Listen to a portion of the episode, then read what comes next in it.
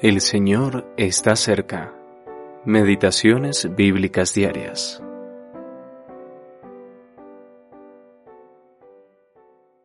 Siendo manifiesto que sois carta de Cristo.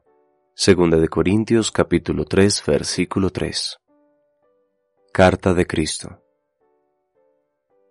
Desde el comienzo, el principio es que los cristianos son carta de Cristo. La escritura no dice que deben serlo, sino que lo son. El cristiano debe manifestar a Cristo en todo. En un mundo lleno de tentaciones, un mundo que no conoce a Dios, veo que debo ser siempre un testigo de lo que es Cristo. El modo de hacerlo es ver la gloria de Dios en la faz de Jesucristo. Segunda de Corintios capítulo 4 versículo 6. Mi lugar está fijo ante Dios. Tengo a Cristo en mí. Cristo es mi vida.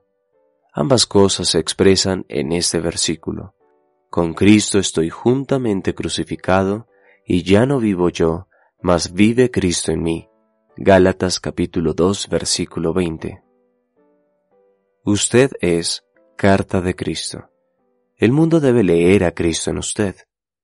Nosotros todos, mirando la gloria del Señor, somos transformados. Segunda de Corintios capítulo 3 versículo 18.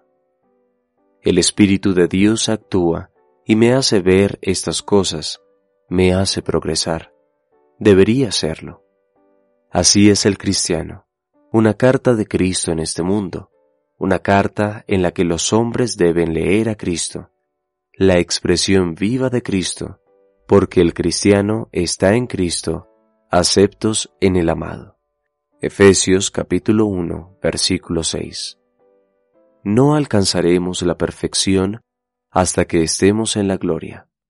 No hay ninguna meta ante mí, excepto ser como Cristo en la gloria.